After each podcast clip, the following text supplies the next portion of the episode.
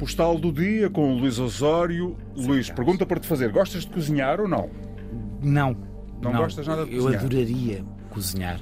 Mas não sabes? Mas não sei cozinhar. E não tens nenhuma vontade de cozinhar? Tenho imensa vontade de cozinhar. Então não porquê? há nenhum fim de semana, desde há 10 anos, que eu não tenha ideia, durante a semana, em algum momento, eu penso, é este fim de semana que eu vou aprender, começar a aprender a cozinhar. Nem um ovo estrelado. Não, isso sei. Ah. Sei. Portanto, estamos a falar de Massa- cozinhar, de fazer Não, uma sim, coisa, uma coisa mais, el- especial. mais não é? elaborada. Falávamos não das é? cartas de amor, cartas de amor a partir de a cozinha, é de expulsar toda a gente da cozinha Sim, e ficar. cozinhar. E na dizer assim, cozinha. fui eu que fiz, não é? Gostava muito. Gostava muito. Ok, vamos ao postal do dia. Eu já, já te explico porquê. Daniel Sampaio é uma das referências do país. Quando fala, é escutado. Quando olha, é como se nos interpelasse. A sua vida foi exemplar e não era fácil ou linear ser o irmão mais novo de Jorge Sampaio, sete anos mais novo. Ainda Daniel era estudante de liceu e já o irmão liderava a crise académica de 62. Talvez tenha crescido na ideia de que precisava de desbravar um caminho apenas seu, ou talvez tenha sido tudo natural, não faço ideia. Sei que encontrou rapidamente o seu caminho. Na medicina, foi um psiquiatra brilhante, revolucionário na forma como se especializou no tratamento de adolescentes, no modo como introduziu em Portugal e deu importância à terapia familiar e à prevenção do suicídio. Como clínico, chegou ao topo no Hospital Santa Maria, como professor, chegou ao topo na Faculdade de Medicina de Lisboa. Como autor, foi campeão de vendas e sensibilizou milhares de pessoas para temas pouco ou nada falados. Desfez tabus, salvou vidas, fez da sua vida um exemplo e seguiu sempre pelo seu próprio caminho. Mas há uma coisa que o Daniel não fez. Nunca fez. Consegues acertar? Nunca escreveu um romance, mas esse é um vazio óbvio que lhe é apontado em todos os seus lançamentos. O Daniel poderia ter sido um grande escritor, pois domina a escrita e é criativo. Não, não é isso. Há uma coisa secreta que ele nunca fez. Os três filhos sabem-no, os sete netos sabem-no, a Maria José, companheira de uma vida, sabe o melhor do que ninguém. O Daniel sonhava na sua juventude com a ideia de subir a um palco. Sonhava ser ator.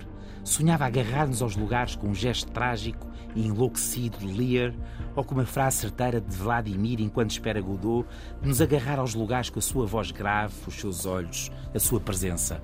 É isso que Daniel nunca fez. Entrar em palco para se aproximar da verdade, que é um exclusivo de loucos ou de atores à procura do milagre, de serem outros ou de serem finalmente eles próprios. É isso que lhe falta. Sair de si próprio por uma vez que seja, ser um monstro, um náufrago, um louco, um fascista ou um padre, ser o que não é, ser um outro. Ainda o espero convencer a subir a esse lugar onde a mentira é a mais extraordinária forma de agarrar a verdade. Extraordinário para alguém que escreveu Leva-me para onde quiseres.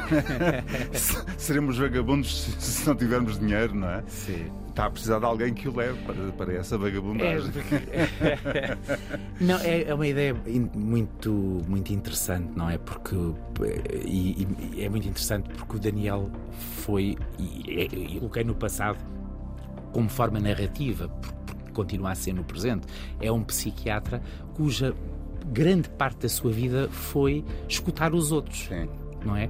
Tem que se escutar ele próprio agora. Tem que se escutar ele próprio, escutar os outros como se, como se, como se a vida, porque a vida é também um gigantesco teatro.